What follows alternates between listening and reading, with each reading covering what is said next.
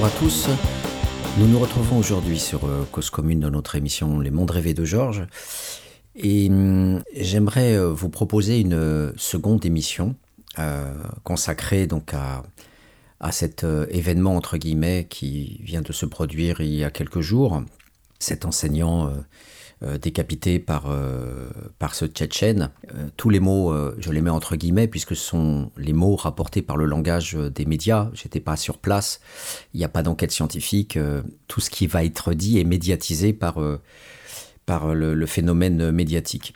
Et cette émission était justement consacrée à une réflexion sociologique à distance autour de la, de la qualité de l'acte, c'est-à-dire la façon dont il était construit par, par les médias, à travers euh, ce qu'ils appellent la liberté d'expression, la revendication de la liberté d'expression à travers le geste, euh, l'attitude et la pédagogie de cet enseignant dans la classe.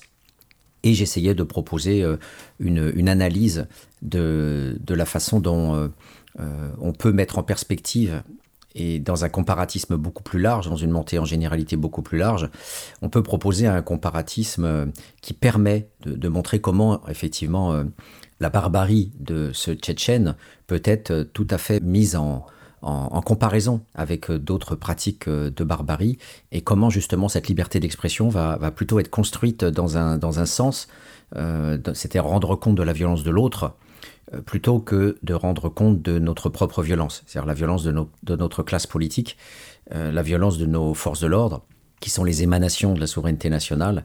Et ces forces-là ont aussi, il s'avère que c'était le 17 octobre, euh, jour, le même jour que le 17 octobre 61, et, que ce, jour-là, effectivement, euh, la République a, a commis un, crime de grande envergure euh, sur Paris, sous l'autorité du préfet Papon, contre des manifestants algériens.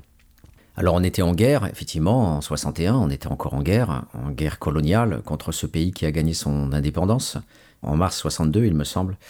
Et donc je voudrais poursuivre cette réflexion, mais non plus en analysant le sens subjectif des acteurs médiatiques et politiques, en essayant de décortiquer ce qu'ils disent et ce qu'ils ne disent pas. Donc une proposition de sociologie de l'espace symbolique euh, construit par les médias et les politiques autour de de, l'événement, autour de leur montée en généralité autour de la liberté d'expression, et de, et de voir comment effectivement cette liberté d'expression euh, euh, fonctionne dans l'espace démocratique. Euh, je le répète, l'équation étant que on va toujours proposer une liberté d'expression permettant de donner à voir l'autre. Voilà, donc Bourdieu parlait de ces cités croisées en disant qu'on voit toujours mieux la vérité de l'autre que sa propre vérité. On est toujours propre à dénoncer l'autre, à l'accuser à travers le commérage, le voyeurisme. Il a fait ça, à, dénoncer euh, le voisin. Euh, les Français ont été particulièrement euh, actifs pendant la Seconde Guerre mondiale. Et les renseignements généraux conservent des centaines de milliers de lettres de dénonciation des, Français contre d'autres Français accusés de collaboration avec l'ennemi. Donc euh, ces Français qui euh, ont loué la résistance n'ont pas loué la délation, n'ont pas regardé leur nombril et, tous ceux qui effectivement ont pu être collaborateurs. Euh, voilà, donc le, le, bouc émissaire avec les femmes tondues avec les exécutions sommaires, en fait, ce sont des, phénomènes qui sont congruents avec la, censure qui affecte l'événement du 17 octobre 1961 dans notre démocratie. Puisque je le rappelle, il ne s'agit pas d'une critique de la démocratie, il s'agit d'une critique sociologique des productions de la censure, des productions sociales de l'aveuglement, euh, et, que ces productions de l'aveuglement, de la dénégation, du déni, de la, de la méconnaissance, euh, pour euh, reciter une fois Bourdieu, cette production-là, effectivement, n'est l'œuvre que des sociologues la plupart du temps, ou de quelques euh, militants ou de quelques consciences, de quelques lettrés. On parlait des Lumières à propos de l'enseignant. Eh bien, les Lumières, à la Voltaire, nous imposent euh, d'aller euh, au bout du chemin et de, pouvoir proposer un espace complet de, dans la liberté d'expression de toutes les violences, pas simplement la barbarie du Tchétchène, mais aussi les barbaries que nous avons fomentées nous-mêmes, que nous avons perpétrées nous-mêmes et que nous assumons pas à l'opposé des Allemands qui, depuis plusieurs générations, endossent les crimes nazis, tentent de comprendre euh, comment tous ces gens-là ont été enrôlés, comment il y a eu ces passages à l'acte. Et justement, euh, vous verrez que dans cette émission, le fait de parler des Allemands n'est pas gratuit. Je vais y revenir longuement parce que euh, je vais tenter de mettre en perspective, cette fois-ci dans une analyse plus objectiviste, qui sort de l'analyse des catégories de sens commun des journalistes et des hommes politiques, je vais tenter de vous proposer un regard euh, finalement qui, comme je vous parlais du capital d'objectivation lors de la dernière émission consacré donc à, ce professeur euh, tué, ce capital d'objectivation, il s'avère qu'il est présent aussi euh, sur cet événement, dans la mesure où j'ai rédigé un ouvrage qui s'appelle Devenir un Dieu, où j'essaye de, comprendre les, les, actes des bourreaux, j'essaye de comprendre comment la barbarie, la monstruosité, la violence extrême, la torture et surtout la cruauté font partie du fonctionnement ordinaire de l'espèce humaine, et que le nazisme n'est qu'un point ultime euh, on pourrait dire le, cas idéal typique weberien ou, le, sommet, euh, le point d'orgue de, ces passages à l'acte des humains. Je vais y revenir dans, quelques instants, mais je voudrais partir euh, toujours du même phénomène, c'est-à-dire la chance que l'on peut avoir quand on est sociologue, c'est d'ailleurs une construction permanente, puisque ça suppose toujours de construire cette distance, de toujours s'interroger, parfois en faisant des erreurs, des surinterprétations, et j'en fais sans doute beaucoup. Mais la liberté d'expression, c'est aussi quelque part euh, s'accorder le droit euh, à l'erreur, s'accorder le droit à cette réflexion.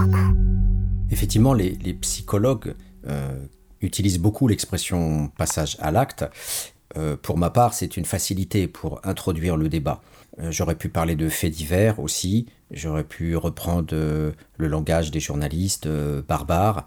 Euh, en fait, je voudrais proposer, dans le cadre de cette émission, je voudrais proposer le concept de dédoublement. si vous voulez, je vais vous parler de sacrifice, je vais vous parler de mort, de vie, de cruauté et de banalité de, de la mort, banalité de la tuerie. Euh, la, sociologie, d'ailleurs, avec Durkheim, s'est constituée sur euh, la notion de crime, puisque, et même le suicide, tout ça rappelant la mort. La façon de se positionner pour ce premier sociologue, c'est de rappeler que les normes de la société existent à travers la production du droit. Dans la division sociale du travail, Durkheim en fait se penche essentiellement sur la question du droit, le droit criminel et la punition le rappel des normes, la société en permanence rappelle ces normes face aux déviants.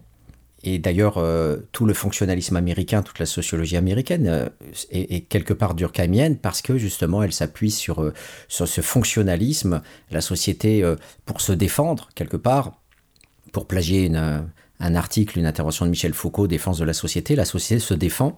Elle se défend contre tout ce qui tue, sauf que elle tue elle-même, dans le cadre des guerres, dans le cadre des condamnations à mort. Il y a même euh, des rites de bizutage qui, dans des institutions très légitimes comme l'armée, finissent par des morts, notamment des dizaines de morts dans l'armée russe, par exemple. Donc la, la mort est inscrite dans le fonctionnement de l'État, elle est légalisée dans le cadre de la guerre, mais elle est aussi, euh, de manière plus large, euh, constitutive même de la société, puisqu'il y a toujours, entre guillemets, des déviants, il y a toujours du crime, et il y a toujours des passages à l'acte. Ces passages à l'acte sont catégorisés comme des actes, on va dire, illégaux, mais aussi avec euh, le soutien des psychiatres comme euh, parfois l'acte de déséquilibré de, gens qui vont avoir des problèmes depuis leur enfance, etc. Donc il y a une psychiatrisation aussi de l'acte qui renforce le caractère criminel, criminogène, ou le caractère monstrueux aussi de, la personne.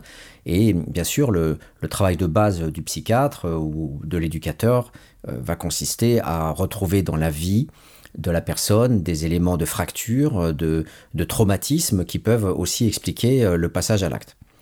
On a donc plusieurs entrées possibles pour euh, parler du Tchétchène, mais ce qui est sidérant, effectivement, je parlais d'effet de sidération, c'est que l'acte en tant que tel s'autodétermine. C'est-à-dire que tous les gens qui en parlent dans les cafés de commerce, dans, dans, le, dans le métro, sur les plateaux de télévision, vont fonctionner dans une sorte de circularité en répétant l'acte, tu te rends compte, il a pris un couteau, il a égorgé, ça se passait à Conflans-Sainte-Honorine, ça pourrait être nous, nos enfants étaient là, ça se passait dans la ville, il a été suivi à la sortie du collège. Donc, le sens commun fonctionne par la réitération incessante, la circularité du sens commun, au travers, dans le fait divers, euh, d'une reproduction de l'image de la scène et ce qui fige en fait souvent l'intelligence. Voilà, euh, le sens commun va dire les faits, rien que les faits, comme diraient aussi euh, les, journalistes. Donc euh, ça produit aussi un enfermement, puisque l'explication quelque part n'est pas à produire. Il l'a fait, il l'a commis. ce passage à l'acte, comme on dit quelque part, condense un petit peu toute cette expression.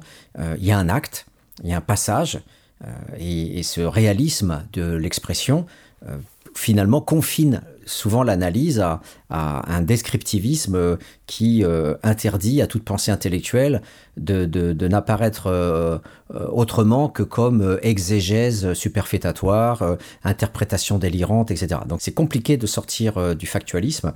Alors évidemment, il n'y a pas que le factualisme du fait divers. Les gens disent aussi c'est l'islam politique, c'est l'islamisme, c'est la radicalisation, ce sont les réseaux sociaux, c'est l'imam qui a lancé une fatwa, etc. Donc la rapidité avec laquelle aussi les explications de euh, spontanéistes ont été produites offre une définition du sens commun. Le sens commun ou l'idéologie, c'est un besoin de réponse rapide, de réponse immédiate. Euh, quelqu'un disait, je ne sais plus, que les sociétés ont horreur du vide du non-sens et encore plus du sens complexe. Euh, bien souvent, les sociologues sont critiqués parce qu'ils sont trop complexes, ils demandent des minutes, voire des heures pour qu'on puisse expliquer tout un ensemble de paramètres objectifs. Et donc, les médias sont là euh, comme euh, une sorte de réactivité de sens commun au second degré par rapport au sens commun des Français. Voilà, on a attenté aux Français et les médias répètent à longueur d'heure, c'est la nation française qui a été touchée, c'est la République, c'est la France, c'est les valeurs françaises. Donc c'est cette congruence cette circularité de la réponse immédiate entre l'habitus des Français et l'habitus nationaliste des médias euh, offre voilà une réponse rapide sur laquelle vont se brancher quasiment tous les habitus et euh, tous ceux qui dévient de ce point de vue sont des euh, gauchistes à mettre en prison ou des intellectuels fous dangereux qu'il faut enfermer. Donc c'est c'est propice à cette réflexion-là, justement, de d'oser réfléchir sociologiquement sur un tel événement, parce que la, seule prétention à penser sociologiquement dans le temps présent euh, est une offense à ce sens commun. Et c'est donc pour ça que cause commune y va, parce que euh, c'est la voie des possibles. La complexité du travail à mener réside aussi dans le fait que le sens commun est une pensée binaire. C'est une pensée qui se décline toujours sur le bien et le mal, le bon et le méchant. Et dans ce registre-là, il y a une sorte de surdétermination. C'est-à-dire que le méchant est totalement méchant. C'est-à-dire qu'il est bouc émissaire, il est euh, totalement méchant et moi je suis totalement gentil. Voilà. Donc le, responsable c'est l'autre, ce n'est jamais moi et c'était la consistance première de l'émission que je, vous avais proposée. La liberté d'expression avec des focales unilatérales sur l'autre. Euh, là c'est facile, l'enseignant peut y aller, il a l'institution derrière lui, euh, il a euh, tout le sens commun nationaliste derrière lui. Voilà, donc Charlie Hebdo représente quelque part, à travers cette liberté d'expression, ce pouvoir symbolique de l'Occident face à, l'inconnu, à cet autre islamique qui voilà, est caricaturé dans la figure de, de Mahomet. Bien sûr, si Charlie Hebdo avait fait l'objet de l'action d'un catholique intégriste, il y a d'ailleurs le cas dans le passé, euh, quand Scorsese et puis euh, un autre acteur de cinéma ont sorti La Passion du Christ, euh, sur Saint-Michel, les cinémas ont été brûlés par des intégristes qui ont dénoncé une sorte de faux dans l'interprétation de La Passion du Christ. Donc on aurait pu. Et dans ce cas-là, je pense que le, les, les, enseignants auraient été sans doute plus gênés, en tout cas pour une partie d'entre eux. En tout cas, ils n'auraient pas eu le même soutien s'ils avaient développé la notion de liberté d'expression à, travers euh, les moqueries de l'Église catholique et du catholicisme en général. En France, en tous les cas, ça serait beaucoup mieux passé qu'en Italie, par exemple, qui est beaucoup plus euh, euh, chrétienne et catholique, et, sans doute aussi en Espagne la France est un petit peu plus, euh, euh, avec la laïcité, le combat contre l'Église catholique depuis le fin du 19e siècle. Le républicanisme est, quand même bercé par euh, la loi de 2005 et par la lutte contre les congrégations, l'inventaire des, biens du, du, clergé, etc., qui a été une, une, sorte de petite guerre civile en France à cette époque. Voilà, donc le fait de s'en prendre à l'autre est facilité dans cette perspective du, de l'habitus propre au sens commun qui consiste euh, systématiquement à euh, proposer une idéalisation de soi le nationalisme est une idéalisation narcissique de soi. Euh, j'aime la France, je sors le drapeau, j'aime l'Algérie, je sors le drapeau. Euh, c'est pas j'aime la France avec ses barbouzes en Algérie, c'est pas j'aime l'Algérie avec ses militaires qui oppriment le peuple. C'est une vision idéalisée, abstraite, j'aime mon pays, qui ne renvoie pas à, toutes les horreurs que chaque pays peut faire sur son propre peuple. Donc la pensée binaire est une pensée d'idéalisation, une sorte de prolongation du moi euh, narcissique sur cet objet abstrait qu'est la nation et qui permet de se retrouver une dignité, une identité, un honneur, une grandeur, de la même façon que euh, les, religieux, les islamistes, les chrétiens euh, de, tout poil se, trouvent des identités fortes constitutives de leur personnalité sociale à travers la religion, d'autres à travers des passions, comme euh, beaucoup d'ouvrages de, sociologie l'ont disséqué à travers euh, les, liturgies séculières, dont parle notamment Claude Rivière, mais aussi d'autres euh, sociologues qui ont travaillé sur les nouvelles passions laïcisées, d'autres formes de transcendance dans la société. Donc je vais y revenir parce que ça concerne directement notre objet sur le dédoublement, c'est-à-dire se prendre pour un Dieu et non plus simplement être au service de Dieu. Troisième obstacle, c'est que le sens commun, au moment où moi je raisonne, va directement s'en prendre au sociologue en disant tu es inutile parce que tu, nous brouilles la tête, tu es complexe, tu essayes de relativiser, tu essayes de comprendre. Je vous parlais de Lanzmann et d'Elie Wiesel qui disaient que comprendre c'est déjà excuser et qu'il et euh, déniait aux sociologues et aux scientifiques le droit de faire de la science sur le nazisme parce que c'était euh, une pensée qui euh, évacuait finalement la question de la responsabilité, de la punition et de, de, de la production de l'autre comme mal radical. point barre, avec uniquement des sanctions et du côté des victimes des commémorations. Euh, donc c'est quelque chose de très lourd, euh, de très présent. Quand je vous parle de la pensée euh, sociale comme pensée de pratique, eh bien ça donne ça. Ça donne ça. C'est-à-dire l'intellectuel est celui qui nous empêche d'avancer, qui nous empêche de, par exemple, d'aller kidnapper Ashman et puis de le juger. Non, la pensée scientifique est inutile au sens où elle est blabla, alors que la pensée Social est une pensée pratique, donc on va là aujourd'hui expulser 231 personnes considérées comme dangereuses, d'autres vont être euh, envoyées en prison, il va y avoir des procès, il va y avoir des condamnations, etc. Donc il est euh, quelque part euh, considéré comme dangereux de commencer à rendre raison, comme dit l'autre, parce que rendre raison, ça a deux sens. C'est produire de la raison sur des faits sociaux, et puis c'est rendre raison, c'est rendre l'âme et la conscience à quelqu'un. Donc euh, le sociologue, dans ces cas-là, pourrait être aussi dangereux dans la mesure où euh, il permet d'apaiser euh, les, choses d'un côté ou de l'autre, de, permettre de comprendre, à la façon du psychiatre qui essaye de comprendre la trajectoire d'un détenu ou d'un criminel, eh bien, il y a voilà, cette dénonciation du risque d'aplanir l'horreur de, l'acte. Donc, pour toutes ces raisons, eh bien, la liberté d'expression démocratique permet l'existence de la science sociale, euh, il n'y a pas de sciences sociales en Chine, il n'y a pas de sciences sociales en Arabie Saoudite, et, ce qui peut en exister n'est que de l'intellectuel organique, euh, n'est euh, que de la rationalisation et de la légitimation des autorités chinoises ou des politiques publiques de ces pays-là. Donc la science sociale rime avec liberté d'expression, elle ne peut exister qu'en démocratie, euh, dans des cadres contrôlés. Hein, euh, parfois, euh, les scientifiques sont mis en hôpital psychiatrique, ça peut arriver. Par exemple, Willem Reich, dans une partie de sa vie, a été considéré comme fou et a été interné, notamment quand il travaillait beaucoup sur la sexualité et il a ouvert des pistes incroyables sur la relation entre fascisme et, sexualité. Et donc, avec sa théorie de l'orgon, etc., bon, il a un petit peu déliré dans des pensées un peu cosmiques et il a fini en hôpital. Hum, mais il, est vrai que euh, cette liberté scientifique est liée à la liberté d'expression. Et donc, euh, il y a une, un risque, il y a un risque à prendre dans, cette liberté d'expression, c'est-à-dire à, outrepasser peut-être ce que l'on peut avoir le droit de dire dans le cadre de la démocratie, mais on ne le sait pas à l'avance. C'est-à-dire que le risque que je prends à me saisir de la liberté d'expression pour dire ce que je pense sincèrement en tant que sociologue de cet événement-là, au regard de mes études, c'est pour ça que je m'appuie sur mes concepts, bien avant le fait en question du professeur, pour dire que voilà, c'est relié au champ scientifique et à, aux productions scientifiques antérieures. Donc je n'invente pas euh, des choses comme ça circonstancielles uniquement pour réagir à l'événement. Cet événement rentre dans des cases déjà constituées scientifiquement.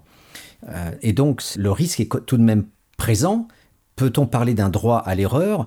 Jusqu'où peut-on aller dans la surinterprétation? Eh bien, euh, euh, cela peut conduire à de la diffamation, cela peut conduire à, des accusations de la part de l'État de d'incitation à la haine raciale ou, en tous les cas d'outrage aux autorités euh, politiques, etc., etc. Donc c'est toujours un, enjeu et c'est toujours un, rapport de force et un lieu de négociation quelque part qui ne s'éprouve qu'à travers la situation. C'est-à-dire dans, dans la production même de l'émission, que je saurai s'il y aura des effets, si des gens vont être tentés de réagir en chat ou à la radio, ou en m'écrivant, ou en me balançant une fatwa, ou en me dénonçant aux autorités judiciaires, etc. Donc plus on va dire la parole est publique, c'est-à-dire si je passe plutôt sur euh, France 2 à 20h que euh, sur euh, Cause Commune, évidemment, plus la publicisation de cette parole sociologique est large, et plus il y a un risque de contestation officielle de ces propos. Et plus c'est confiné dans l'université ou dans des enceintes médiatiques plus restreintes, effectivement, et plus la liberté de parole est importante parce que moins on gêne l'État et moins on gêne ceux qui se sentent gênés. Voilà, tout ça pour dire que euh, ce dont je vais vous parler, c'est un objectivisme, c'est-à-dire une pensée purement scientifique de euh, ce passage à l'acte, c'est-à-dire euh, de quelque chose qui est à la fois très commun parmi nous, le crime, le meurtre, quelque chose qui passe tous les jours à la télé. Toutes les séries criminelles américaines reposent sur des meurtres, sur des viols, sur des, actes de cruauté. Dexter, notamment la série Dexter, un serial killer du côté de la justice, mais on a de manière banale toujours toujours euh, de la mort, des crimes, des policiers, des enquêtes. Et euh, c'est même euh, à travers les polars, à travers les, films télévisés, on, a la violence de guerre, les cow-boys contre les Indiens, les violences des enquêtes criminelles, on a la violence et la mort au cœur du média, au cœur de la façon dont la société a laissé faire les producteurs cinématographiques, euh, à laisser faire euh, tout le capitalisme euh, du business médiatique, du cinéma à la télévision et même dans, la bande dessinée, le polar, les romans, etc. donc il faut bien avoir à l'esprit que toutes ces réalisations dans les façons de tuer indiquent bien une banalité, une banalité de la mise à mort, une banalité de l'acte de tuer, et si on n'a pas ça à l'esprit, alors que c'est au cœur même de notre société, du fonctionnement de notre société, on se demande bien comment on va pouvoir accepter de comprendre que euh, l'acte de tuer est constitutif de nos sociétés en période de paix ou en période de guerre, et que, de manière encore plus générale, cet acte est constitutif de la façon de fonctionner de l'espèce humaine. Alors, avant de poursuivre, je vais vous proposer euh, une petite euh, coupure euh, audiovisuelle, une petite coupure donc avec un chanteur breton que j'ai découvert récemment et qui nous propose une chanson réutilisant Schubert à travers un, un, propos qui est tout à fait d'actualité et qui renvoie notamment à ce qu'on appelle ici le néolibéralisme. Donc écoutons Monsieur Servat. Cause commune, cause-commune.fm 93.1 Il y a des pétroliers super qui répandent le deuil sur l'onde avec dix hommes d'équipage. On s'en va au bout du monde, avant il en fallait trente c'était pas rentable. En voilà vingt au chômage, les prix seront plus supportables. Mais de tous ces matelots, qu'est-ce qu'on va en faire? Mais de tous ces matelots, qu'est-ce qu'on va en faire? Ils s'en iront à la ville, on les mettra à l'usine. On manque toujours de prolétaires.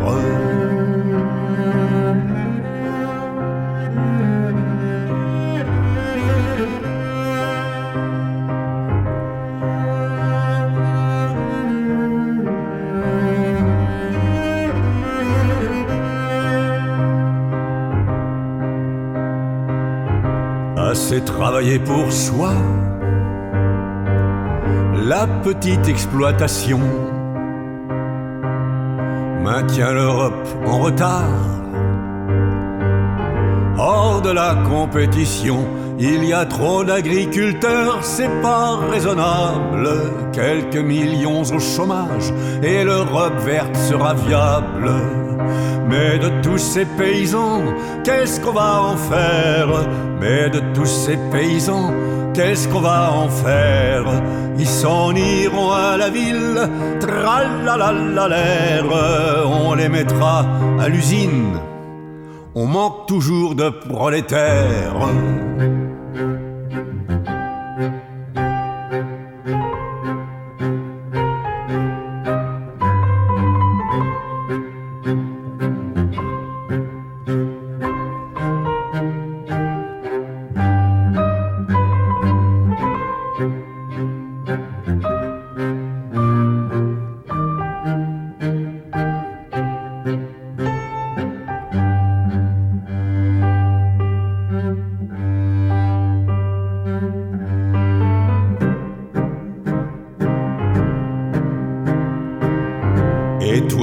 Commerçant, tu mourras de la TVA. Mais si on aide ces gens-là, la bombe, comment on la fera Le petit commerce doit mourir, il n'est pas rentable. Va-t-on au supermarché, les prix seront plus abordables. Mais de tous ces commerçants, qu'est-ce qu'on va en faire? Mais de tous ces commerçants, qu'est-ce qu'on va en faire? Ils s'en iront à la ville, l'air, on les mettra à l'usine. On manque toujours de prolétaires.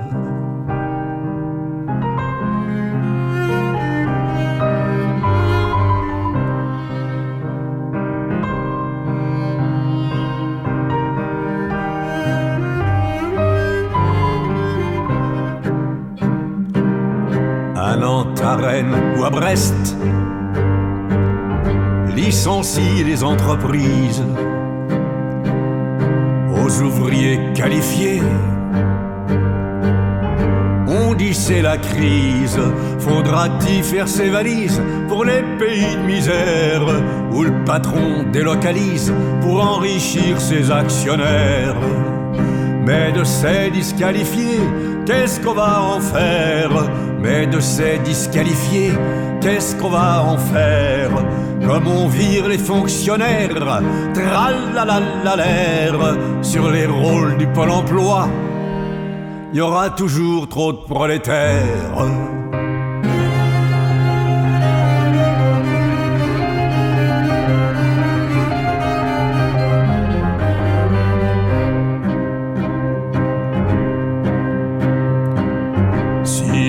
trop de chômeurs, du désordre. Il faudra des uniformes pour maintenir l'ordre. Hitler le disait déjà, un chômeur c'est pas rentable, un soldat ça coûte moins cher et c'est bien plus raisonnable. Mais de tous ces engagés, qu'est-ce qu'on va en faire? Mais de tous ces engagés, qu'est-ce qu'on va en faire? Ils s'en iront à la ville, l'air, taper sur les ouvriers, taper sur leurs frères. Ils s'en iront à la ville, l'air, taper sur les ouvriers, taper sur leurs frères.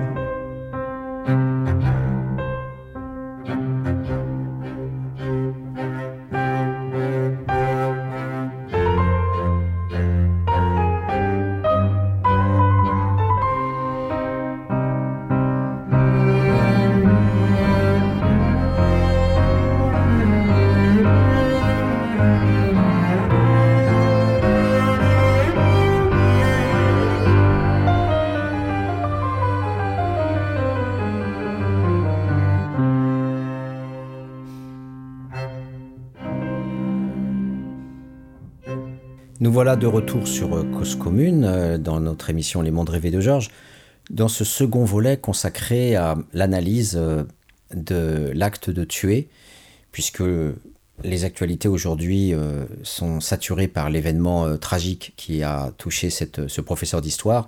Et je vous faisais écouter à l'instant cette chanson euh, Les prolétaires de Gilles Servat, euh, un indépendantiste breton qui, dans un concert récemment à, Paris, chantait encore avec tout un, tout un groupe de Bretons par dizaines de milliers avec le drapeau breton, etc., l'apologie de la lutte guerrière contre l'État français. Donc, vous voyez, on parle de l'acte de tuer, de la légalité par l'État de, faire euh, la guerre contre autrui, et eh bien, les groupes minoritaires, eux aussi, peuvent appeler à, la, au droit de tuer, euh, à la prise des armes euh, contre, contre l'occupant. Les Bretons se sentant souvent colonisés et ayant eu d'ailleurs dans les années 70-80 un mouvement indépendantiste très fort que l'on oublie d'ailleurs parce qu'on parle souvent des Basques, mais il existe aussi en Franche-Comté, en Savoie et en Bretagne, sans parler d'autres régions. Donc ce, cette chanson, voyez, de Gilles Servat nous parle notamment de cette fraction du prolétariat ou des paysans qui, rentrent dans l'armée. Et, la thèse que j'ai rédigée en 1993 sur la constitution du maintien de l'ordre en France évoquait justement euh, cette production d'une violence démocratique qui essaye de reléguer le passage à l'acte guerrier, le passage à l'acte vers la mort des citoyens, parce que le manifestant représente une parcelle de la souveraineté nationale et qu'à ce titre, eh bien, il vaut mieux lui balancer des grenades lacrymogènes qu'une balle dans la tête. Voilà, je rappelle que quand même sur la place Tiananmen, euh, les étudiants euh, ont été tués par milliers, écrasés par des chars, et, les étudiants qui travaillent sur le, printemps arabe en Égypte rappellent que sur la place Tahrir aussi, des chars ont écrasé beaucoup de, contestataires. voilà, et pour les détails sordides, eh bien, on pourrait aller vers, vers plus loin encore en montrant que les chars ont, piétiné, écrasé des corps, et tout ça a, produit des spectacles d'horreur donc la, démocratie, elle, essaye justement de, travailler cette légalité de l'acte de tuer, mais même dans le maintien de l'ordre, un policier, un CRS, un gendarme a le pouvoir de tirer sur le manifestant, donc de tuer légalement, euh, soit en cas de légitime défense, soit s'il ne peut pas défendre autrement le terrain qu'il est censé euh, protéger, euh, garder en tous les cas. Euh, et puis, euh, il peut y avoir euh, éventuellement d'autres circonstances où il intervient pour sauver quelqu'un, par exemple non-assistance à personne en danger, etc. Mais en tous les cas, et même si jamais on sort du cadre de la manifestant, de manifestation non déclarée, donc on est dans le régime de l'attroupement, là aussi, dans le régime de l'attroupement, les forces de l'ordre ont le droit de tirer et de tuer des manifestants dans un cadre démocratique. Donc l'acte de tuer est présent et banal dans l'État démocratique, parce que la démocratie, c'est d'abord un État qui repose, bien sûr, sur des principes juridiques, un État de droit, mais cet État de droit, en même temps, est basé sur un rapport de force, puisqu'il a des dominants, des dominés, et quand les dominés prétendent un petit peu trop contester, eh bien, ceux qui tiennent le pouvoir, à travers les urnes, bien sûr, mais ceux qui tiennent aussi le pouvoir, eh bien, euh, ont la possibilité de, passer à l'acte.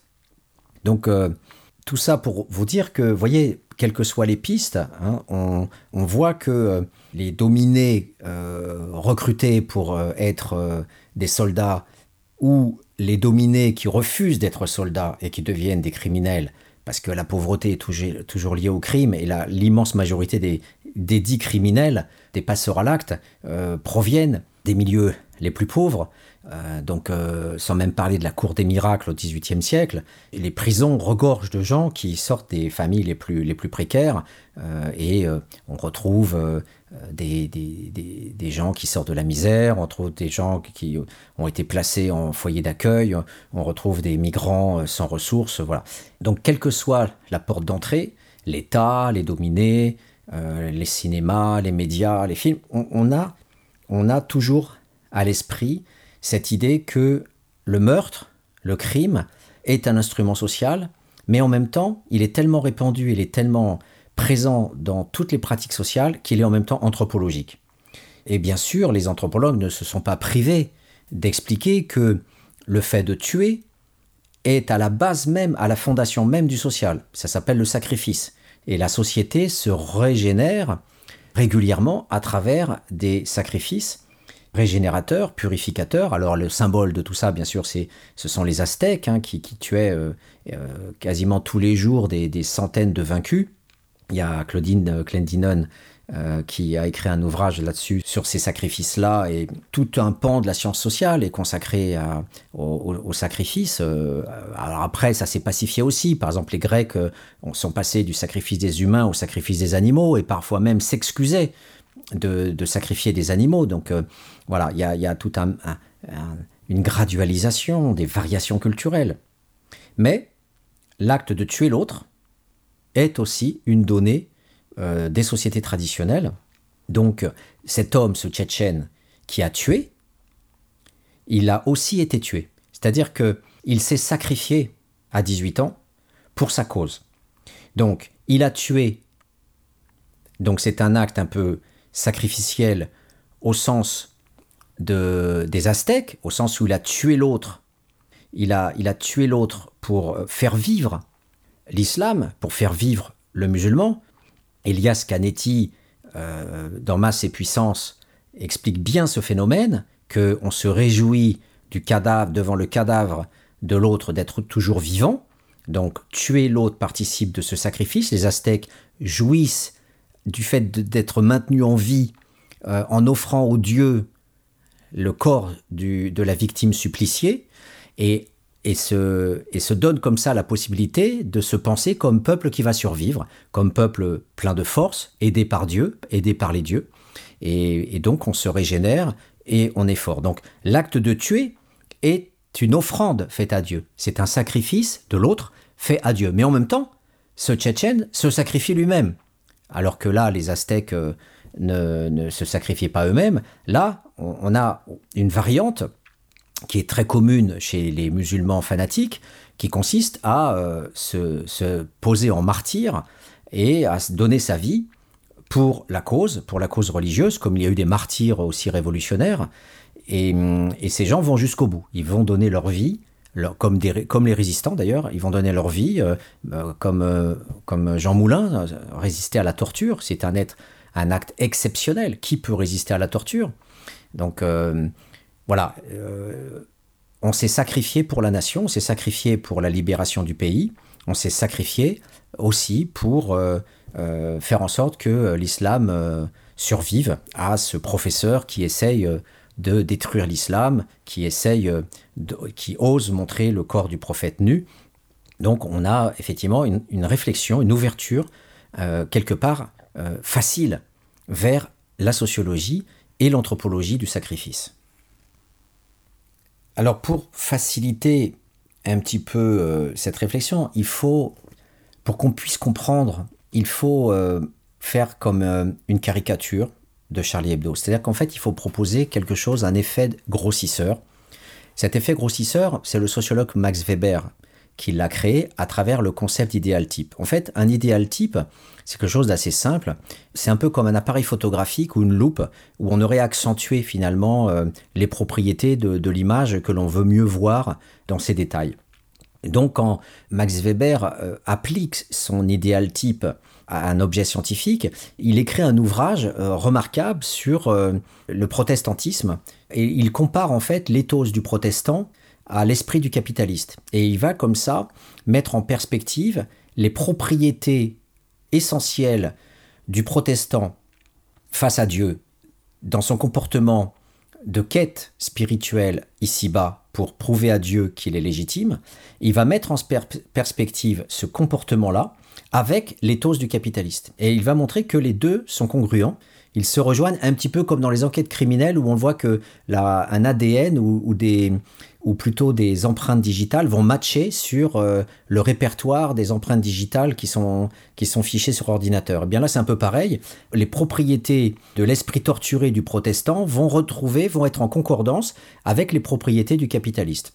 Et donc, euh, en accentuant à chaque fois les, traits majeurs de l'un, euh, il va pouvoir retrouver les propriétés essentielles, là aussi, de l'éthique euh, du capitalisme.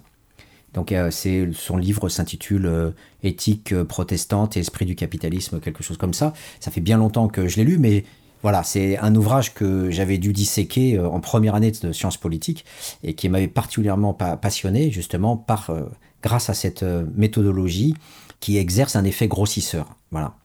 Alors ici, j'aimerais sortir du cas provisoire, du cas du Tchétchène, avant d'y revenir, pour montrer qu'on peut tout à fait le penser de manière banale, euh, la barbarie étant banale, ou sortir du mot barbare pour penser passage à l'acte ou euh, dédoublement, mais en tous les cas, sortir provisoirement de cette pensée descriptiviste du fait et du fait isolé en soi pour le ramener, et c'est la science sociale qui fonctionne comme ça, la comparaison, pour le ramener à une classe de faits euh, que l'on considère comme euh, identiques, en l'occurrence là ici pas forcément identiques, mais rapporté à un cas euh, idéal typique.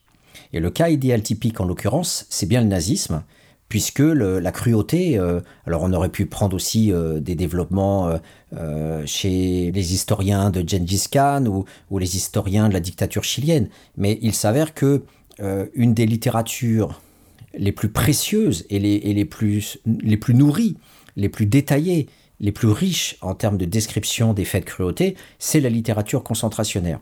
Et en fait, vous savez qu'il y en a deux. Il y a deux littératures concentrationnaires. Vous avez euh, d'abord la littérature au sens propre du terme, c'est-à-dire euh, les grandes œuvres, Primo Levi, Charlotte Delbo, etc., Germaine Tillon. Et vous avez euh, la littérature au sens euh, des écrits, c'est-à-dire les témoignages des déportés. Ce sont des milliers de témoignages et quelques dizaines de grands auteurs. Bien sûr, j'ai oublié Robert Antelme, euh, mais voilà, il y en a plein d'autres. Et tous ces, tous ces récits, en fait, nous, nous, nous apprennent énormément de choses sur le bourreau, puisque le bourreau lui-même n'écrit jamais.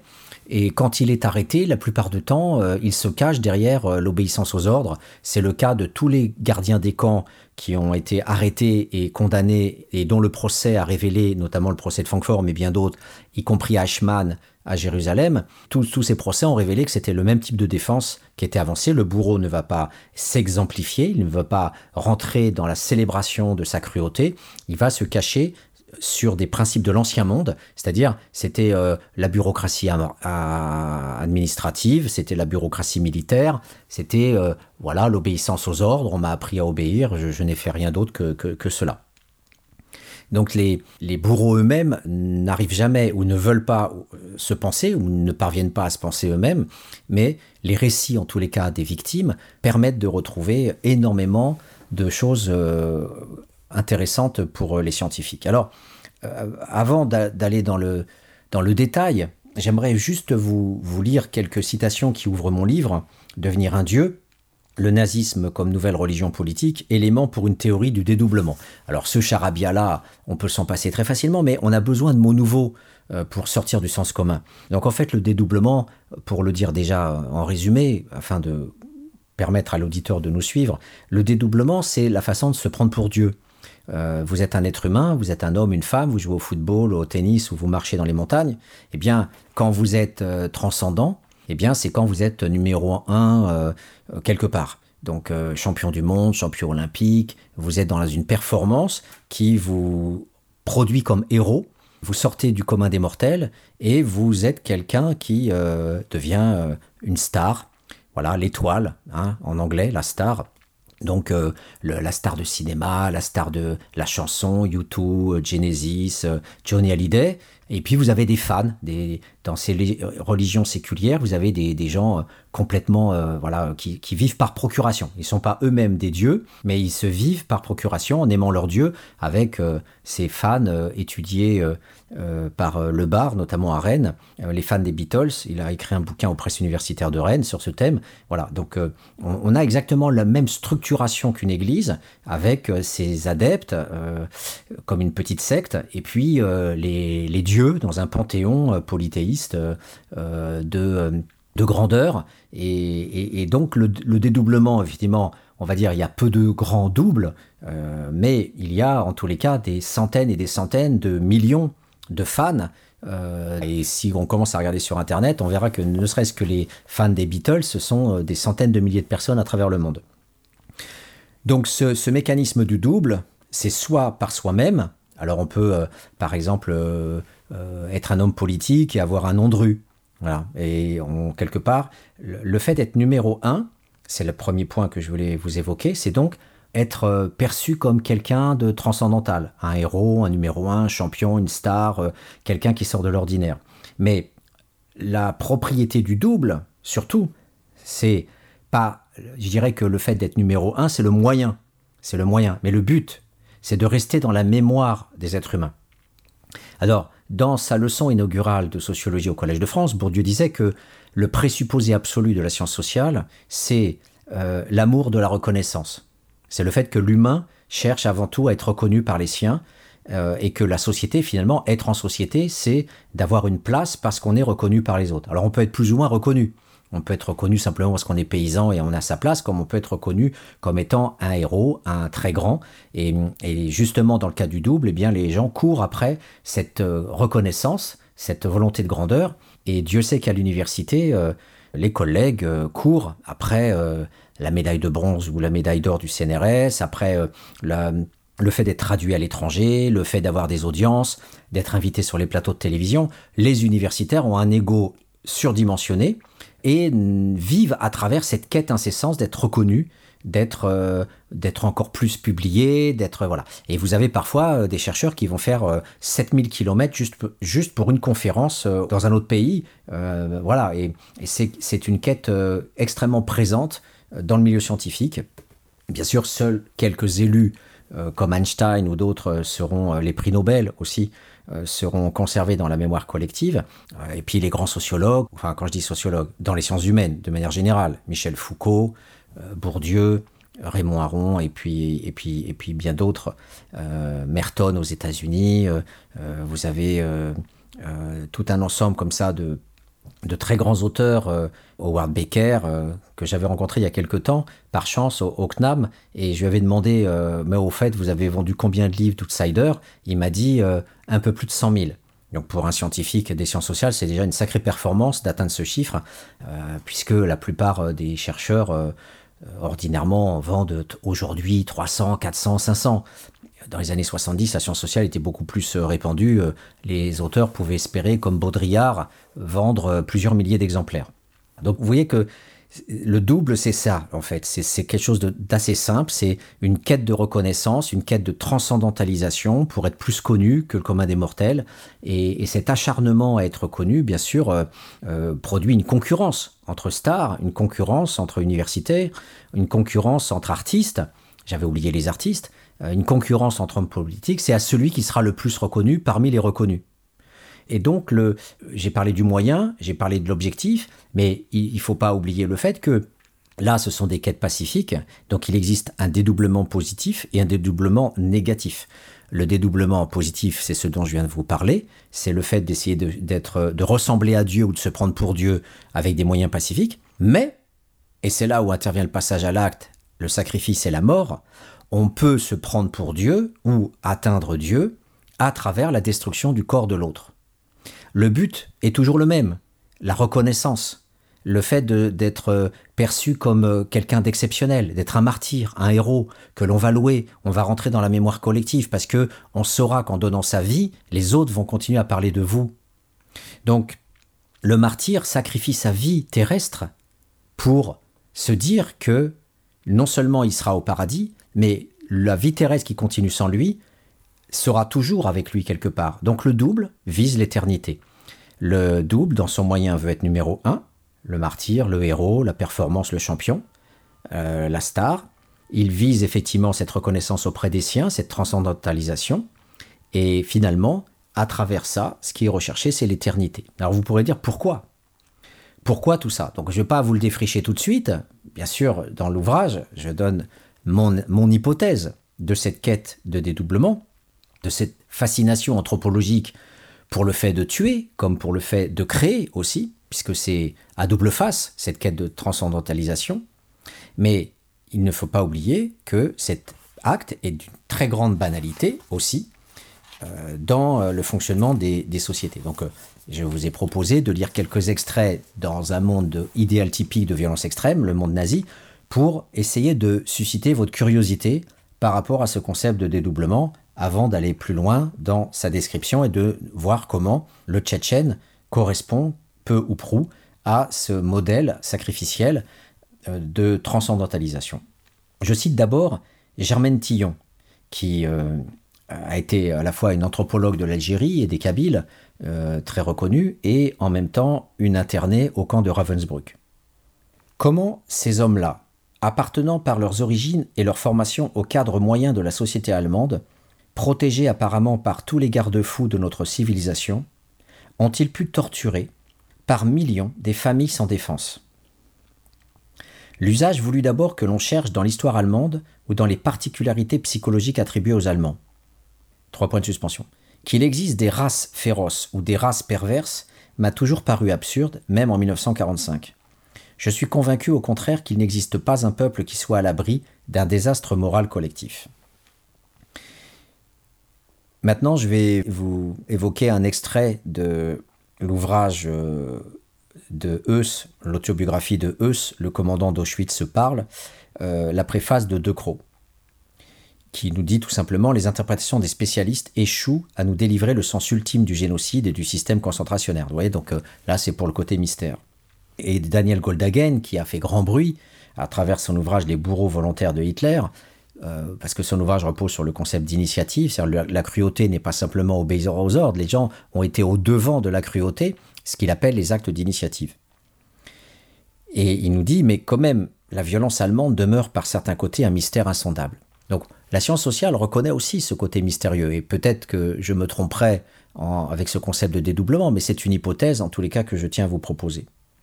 Je cite maintenant Sam Dresden, qui a écrit un ouvrage Extermination et littérature, paru chez Nathan en 1997.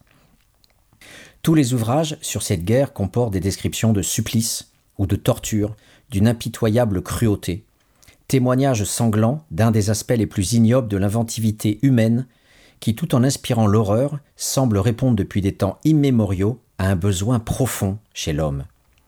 Il faut souligner le caractère exclusivement humain de la torture sorte de jeu particulièrement horrible auquel se livre l'espèce humaine et qui lui est propre. Bien sûr, ça c'est en référence aux animaux qui ne torturent pas euh, les autres animaux. Alors, un petit extrait aussi d'une revue de psychanalyse, euh, la nouvelle revue de psychanalyse, qui a sorti euh, il y a quelque temps un numéro en 1986 qui s'appelle L'amour de la haine chez Gallimard. Et il y a cette, cette phrase de, de Jean-Claude Roland dans son article Un homme torturé, Tito de Alencar. Je la cite. La pratique torsionnaire est folle au sens psychiatrique du terme. Donc en revanche, il y a un intérêt anthropologique à comprendre ce fait tout de même mystérieux que des hommes civilisés puissent endosser la responsabilité d'une telle pratique. Voilà. Et alors, l'anthropologue Louis-Vincent Thomas, dans son Anthropologie de la mort, paru chez Payot en 75, nous dit comme le dit un vieux proverbe, le cadavre de l'ennemi sent toujours bon. L'autre tué, qui est-ce? La mauvaise partie de nous-mêmes que nous poursuivons impitoyablement. Je cite euh, un extrait aussi du journal de Nelly Gors, journal de Ravensbrück.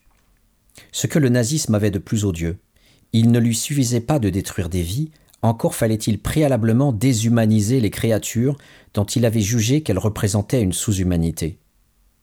Robert Antel me confirme, dans l'espèce humaine, dire que l'on se sentait alors contesté comme homme, comme membre de l'espèce, peut apparaître comme un sentiment rétrospectif. C'est cela cependant qui fut le plus immédiatement et constamment sensible et vécu, et c'est cela d'ailleurs exactement cela qui fut voulu par les autres. Dans tous ces extraits, le message qui est donné, simple, c'est que la cruauté, l'acte d'initiative, le passage à l'acte, ne s'incarne pas simplement dans un acte, un acte de tuer. Le Tchétchène s'est contenté de tuer. Alors peut-être, en décapitant, a-t-il voulu ajouter à son acte de tuer une cruauté? Mais ça, on ne le saura jamais, puisqu'il est mort. Mais il est probable que le, fait de poignarder, c'est une chose, mais le fait de décapiter est une, une atteinte radicale à l'humanité puisque on tronçonne le corps, on sépare la tête du reste du corps. D'ailleurs, la tête, c'est symbolique. C'est comme s'il ne méritait pas d'avoir son cerveau, puisqu'il a, avec son cerveau, utilisé des mots qui étaient répréhensibles pour lui. Donc, le fait de couper la tête, c'est ce qui fait qu'on parle de barbarie. Donc, on pourrait effectivement très facilement dire que il y a bien dans le passage à l'acte du Tchétchène quelque chose qui ressort de ce que l'on vient de dire dans les dernières citations, c'est-à-dire attenter à l'humanité, attenter à l'appartenance à l'espèce humaine de ce professeur d'histoire, le faire sortir de l'espèce humaine, le désincarner comme homme, empêcher le fait de pouvoir lui laisser, dans sa posture de cadavre, une apparence humaine. Donc la déshumanisation s'inscrit dans le fait de tuer, dans le fait de décapiter et dans le fait de laisser un cadavre qui n'a plus apparence humaine. Donc on voit bien qu'il y a bien un acte d'initiative, puisque ça vient de lui, mais aussi un acte de cruauté, un, acte de cruauté qui relève du même ordre de pensée, du même ordre de fait, en tous les cas, que ce dont parlent les survivants des camps de concentration. Dans le cas des camps de concentration, tout l'ouvrage que j'ai voulu euh, rédiger euh, autour du titre Devenir un Dieu est une description, alors il y a des chapitres qui sont difficiles à lire, le chapitre 5 notamment, euh, des descriptions de ces actes de cruauté. Alors c'est pour ça que je m'entoure de quatre chapitres préalables pour préparer le lecteur et expliquer toutes les théories du dédoublement, puisque je, je, réunis des anthropologues, des psychanalystes, des historiens, des sociologues. Et, mais malgré tout, voilà, il y a un moment donné où il faut restituer les différentes façons de produire la déshumanisation pour produire la grandeur du bourreau. Le bourreau ne veut pas apparaître comme bourreau, il, ne veut pas apparaître comme euh, tortionnaire, comme barbare. Il est dans son monde souverain, il est dans son monde un équivalent de Dieu. Le nazi n'est pas qu'un nazi, le nazi appartient à la race aryenne, une race supérieure, une race euh, qui renvoie à ce que Hitler appelait le Reich de Milan, donc l'éternisation du Reich dans l'espace politique, correspond à l'éternisation euh, du SS comme être de toute puissance, invincible, et qui peut soumettre l'ensemble de l'humanité à, sa, propre race.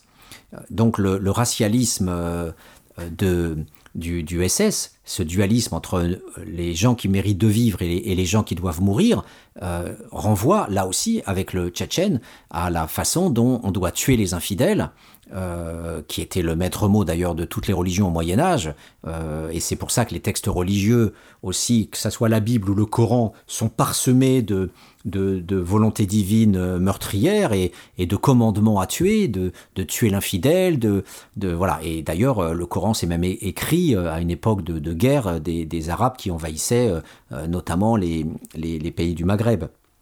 Et, donc, euh, quelles que soient les religions, il y a un prosélytisme euh, visant à sanctifier celui qui tue l'autre en lui pardonnant et au-delà du pardon, en, l'incitant même à tuer pour qu'il euh, puisse bénéficier des faveurs de Dieu. Donc cette transcendantalisation qui a fonctionné à travers les siècles sous les deux formes de la grandeur de l'homme politique euh, Alexandre le Grand d'un côté et le martyr religieux de l'autre, avec les croisades, notamment chrétiennes, eh bien, ces, deux principes de, de grandeur passaient essentiellement par la mort. Et ce n'est que dans le mouvement de pacification des sociétés, progressivement, notamment dans le cadre de l'état de droit des sociétés occidentales, qu'il y a eu relégation de ce passage à l'acte collectif du droit de tuer, sauf qu'il est maintenu à l'extérieur avec le colonialisme et l'impérialisme, où là l'Occident s'est donné à fond dans l'écrasement de l'autre, bien avant l'arrivée du nazisme, il a produit ce racialisme pendant quatre siècles, et quelque part, on pourrait dire que le nazisme, c'est que le point d'orgue de tout ce racialisme et de toute cette destruction du monde entier par le colonialisme des États occidentaux, euh, qui a culminé finalement avec l'importation aussi de, des théories raciales, des biologistes, des médecins et, de tout le corps scientifique et, même anthropologique et, sociologique, euh, comme euh, les, différents travaux euh, sur la sociologie de la science ont pu le, montrer, notamment euh, avec son, son, histoire de la sociologie, mais aussi tout un ensemble d'ouvrages d'historiens des sciences qui ont bien montré qu'il y avait une sorte d'alliance européenne de, biologistes, de médecins, de, sociologues, d'anthropologues autour de cette création de la race supérieure et de la légitimité de l'écrasement et de la soumission du reste du monde aux races supérieures. Donc euh, tous ces mécanismes de transcendantalisation ont traversé aussi la République. Ils, ont, traversé euh, les, les, fonctionnements de l'État occidentaux sur cette base idéologique raciale. Et cette raciologie est donc euh, non pas une exception allemande, c'est trop facile de l'externaliser sur les Allemands, elle est constitutive de la formation des États européens euh, jusqu'à aujourd'hui, quasiment. Jusqu'à aujourd'hui, quasiment. Euh, puisque euh, on est sorti de la censure par rapport à ces mécanismes qu'avec les premiers travaux au tout début des années 2000 avec les équipes des historiens, notamment Blanchard et compagnie, qui ont réalisé de très belles découvertes autour de la raciologie française, notamment les os humains. Voilà. Mais il y a eu depuis bien, bien d'autres recherches qui ont, qui ont pu révéler les modes d'envahissement de l'Algérie, les textes euh, euh, oubliés de Tocqueville appelant à l'extermination des indigènes, euh, alors qu'on utilise Tocqueville pour la démocratie en Amérique. Voilà. Donc toujours ce mécanisme hein, de liberté d'expression, de, prodigalité discursive d'un côté et puis de censure de l'autre côté. si on relit attentivement les textes de Jules Ferry, qui est le, maître des maîtres, hein, qui est le, ministre de l'instruction publique et qui a la référence majeure de la construction de l'école républicaine, eh bien, cet homme est, largement disséqué par Olivier Lecourt-Grand-Maison euh, pour montrer tous ses appels à la colonisation de l'Algérie et à la soumission des peuples euh, indigènes. Donc voilà, la, transcendantalisation euh, a tendanciellement Hein, parce que là, cette grosse parenthèse que je viens de faire sur euh, l'Occident et la raciologie et les guerres coloniales, malgré tout, euh, jusqu'en 1962, on a quand même été dans les principes de guerre, de destruction, de mise à mort de l'ennemi. Euh, et on va avoir le traumatisme de Dien Bien Phu, mais va-t-on se souvenir de tout ce qu'on a fait subir aux Vietnamiens Voilà, on, ne pense qu'à nos soldats et non pas à tout ce qu'ils ont commis pendant des années. Toujours ce même mécanisme de censure euh, dont je parlais dans la première émission sur la liberté d'expression. Et, donc, euh, si on met de côté cette grosse parenthèse euh, des violences extrêmes de l'État démocratique, à l'extérieur des frontières nationales, il y a un mouvement tendanciel de pacification qui s'exprime avec l'état de droit et avec le, recours massif au capital culturel. et c'est ce capital culturel qui produit les artistes, qui produit les stars de cinéma, qui produit aussi le capital sportif, euh, un mix de capital physique et de capital culturel.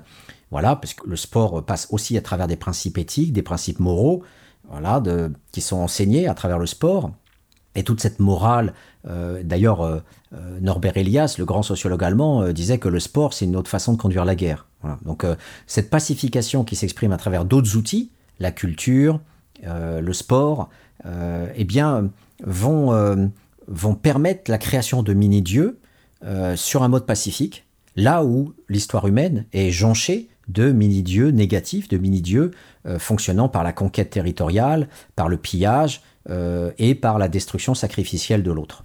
Voilà, donc avant de, finir cette émission sur la comparaison ultime entre le Tchétchène et le nazisme, je vous propose une seconde pause musicale et nous nous retrouvons très vite.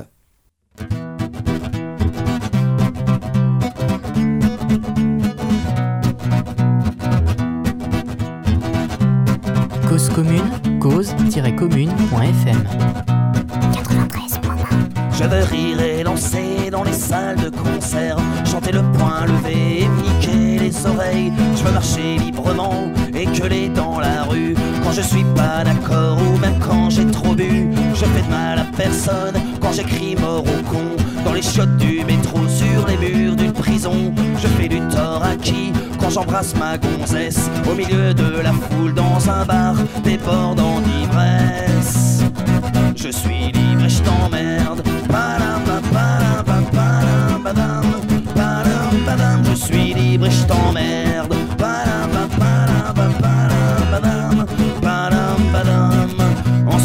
Je suis pas bien, je voudrais être sourd, que d'entendre la haine enflammer les discours. Aujourd'hui je suis triste, aujourd'hui j'ai les boules, fatigué de la violence, de voir le sang qui coule. Ce soir je suis malheureux, ce soir j'ai une pensée aux civils innocents, aux familles déchirées. Moi je suis pas patriote, je ne suis qu'un chanteur qui aligne les notes pour gueuler et condamner l'horreur. Je suis libre et je t'emmerde. Je suis libre et je t'emmerde.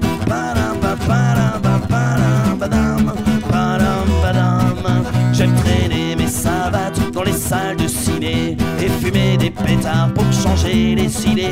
J'aime rigoler de tout, raconter des histoires, discuter sans tabou sur le bord d'un comptoir. J'ai pas besoin de Dieu et je maudis les maîtres qui salissent la mémoire à coups de mitraillette. Moi je suis né athée et si t'es pas content, j'en ai rien à carrer. C'est ma vie, ma vie de mécréant. Je suis libre et je t'emmerde. Je suis libre et je t'emmerde.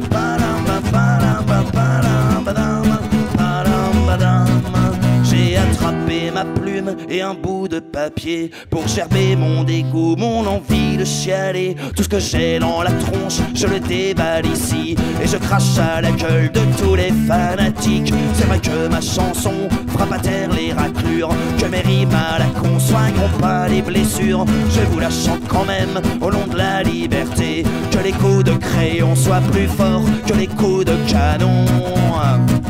Je suis et je t'emmerde. Badam, ba, badam, ba, badam, badam, badam, badam. Je suis libre et je t'emmerde. Badam, ba, badam, ba, badam, badam, badam, badam. Je suis libre et je t'emmerde.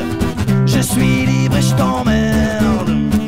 Je suis libre et je t'emmerde. Badam, ba, badam, ba, badam, badam, badam, badam.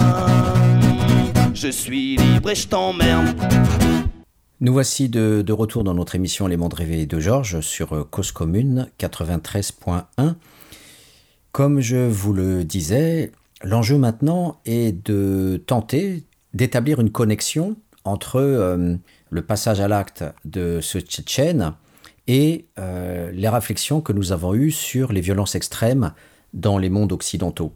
Mais de manière plus générale, les violences extrêmes dans l'humanité, puisque ce Tchétchène euh, ne relève pas forcément de l'espace dit occidental. Alors, c'est un grand mot, l'espace occidental. Je veux juste rappeler le fait qu'il y a des chercheurs qui prétendent proposer des analyses sociologiques dans cette échelle-là. Par exemple, toute la sociologie d'Erving Goffman sur les, les ritualités de la vie quotidienne sont pensées dans le cadre de l'Occident, c'est-à-dire euh, toutes les formes d'interaction, de déférence, de- d'engagement dans une relation et de retrait dans une relation par rapport à un espace public, par rapport à une liberté de circuler et euh, le droit de pouvoir euh, effectivement euh, rentrer en relation avec les uns ou les autres dans des interactions. C'est la sociologie des interactions et, et on a aussi des ouvrages de Norbert Elias qui, qui sont aujourd'hui, euh, euh, je le fond commun de la science sociale en Occident et euh, dont un des premiers ouvrages s'appelle La dynamique de l'Occident, visant à, à- rendre compte de ce mécanisme d'auto-contrainte, comme il le nomme, qui définit en fait euh, l'habitus de l'occidental, c'est-à-dire la relégation tendancielle du passage à l'acte de la violence physique. Donc le fait de parler d'espace occidental, euh, on pourrait aussi élargir la pensée à, l'humanité. Alors je voudrais vous citer cet extrait de Robert Jellifton, qui est un psychiatre américain très connu, euh, qui a écrit un ouvrage absolument fondamental sur cette question de l'acte de tuer les autres, puisqu'il a travaillé lui aussi sur les bourreaux nazis, notamment sur les médecins nazis. Et dans son ouvrage qui s'appelle The Broken Connection, donc le lien euh, brisé, il évoque ce rapport entre la mort et la quête d'immortalité.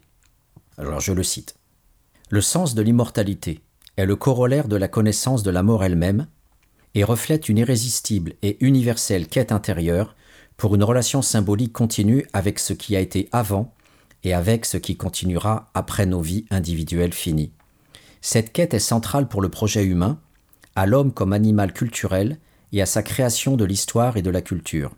La lutte pour ce sens de l'immortalité, ou son expérience, n'est en elle-même pas plus compensatoire qu'irrationnelle, mais une appropriation symbolique de notre connexion biologique et historique. Alors j'aimerais traduire pour l'auditeur euh, cette phrase euh, centrale que j'ai mis en exergue de mon introduction, penser le nazisme, penser le dédoublement. La première phrase est déjà euh, importante. Le sens de l'immortalité est le corollaire de la connaissance de la mort elle-même. Alors, je voudrais moduler un petit peu cette phrase et la retraduire. Le sens de l'immortalité est le corollaire de l'angoisse de mort, plus précisément, parce que la connaissance de la mort, par exemple Jean Piaget, un psychologue euh, très connu, euh, disait que la prise de conscience de la mort euh, s'opère à peu près à l'âge de 7 ans. C'est à peu près à, cet âge-là que l'enfant prend conscience qu'il est un être fini sur Terre et l'espèce humaine est concernée tout entière par rapport à cette angoisse de mort. Autrement dit, être un être humain, être un être dans la culture humaine, c'est faire l'apprentissage par la culture qui nous est importée à travers le langage et à travers la transmission du patrimoine culturel des générations antérieures, c'est accéder au symbolique, accéder à la culture et donc accéder à la prise de conscience que l'on est mortel. Et cette réalité-là est insoutenable. Elle est insoutenable et depuis que l'être humain a commencé véritablement à s'inscrire dans un projet culturel, l'Homo sapiens euh, commence à enterrer ses morts à peu près à moins 300 000 ans. Et on a des traces dans l'archéologie à travers les, restes de la vie sociale du défunt, ses colliers, ses vêtements, ses parures, ses armes. Et le fait d'enterrer les morts est associé à un projet d'éternisation, un projet d'immortalisation à travers euh, l'au-delà. Cet au-delà est bien sûr universellement traduit à travers Dieu. C'est par l'existence de Dieu que l'être humain se projette dans cette immortalité. C'est Dieu qui donne l'immortalité de l'âme, et l'espèce humaine est donc bien concernée anthropologiquement. Il n'y a pas de raté, il n'y a pas de, groupe humain qui soit en dehors de cette euh, dimension spirituelle. Et cette dimension spirituelle s'ancre dans l'angoisse de mort, dans l'insoutenable vérité que euh, notre passage sur Terre s'inscrit dans un temps donné.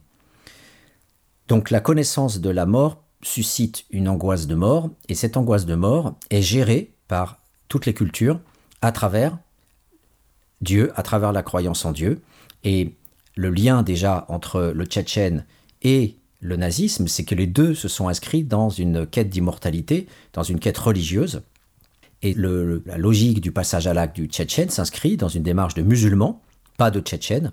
Elle s'inscrit dans une démarche visant à régler des comptes par rapport à des gens qui ont offensé son passage vers l'immortalité. C'est-à-dire que le Tchétchène s'est dit offensé par rapport au fait qu'on caricature Mahomet. Or, en tant que musulman, en inscrivant sa croyance dans une pratique de règlement de cette offense à Dieu, eh bien, il se dit qu'il va être reçu encore mieux par Dieu euh, parce qu'il a défendu Mahomet, il a défendu euh, euh, la cause contre l'infidèle. Donc, que ça soit l'Allemagne au pied du mur, l'Allemagne défaite, l'Allemagne écrasée, qui a produit ce sursaut nationaliste qui après a conduit au nazisme, et au bouc émissaire juif qui s'inscrit dans les écrits de Hitler euh, très très tôt, dès 1920, 21, 22, 23, dans ses premiers écrits, inscrire donc euh, cette démarche de, règlement euh, sacrificiel de la question de celui qui est responsable de notre, de notre défaite, de notre angoisse, bien sûr, ça passe par le social. Dans un cas, c'est euh, l'enseignant qui est fautif et qui a euh, attenté à la mémoire collective des musulmans. Dans l'autre cas, c'est euh, la France, mais le bouc émissaire, c'est essentiellement le juif. C'est le juif cosmopolite et internationaliste qui est le traître et qui a insufflé dans l'esprit allemand le sentiment de la défaite et par son internationalisme qui est le, traître en puissance. Il n'est pas un, être véritablement citoyen et allemand. Donc la correspondance euh, est va variable en fonction euh, euh, des, des, cultures, mais la, la, démarche est toujours identique.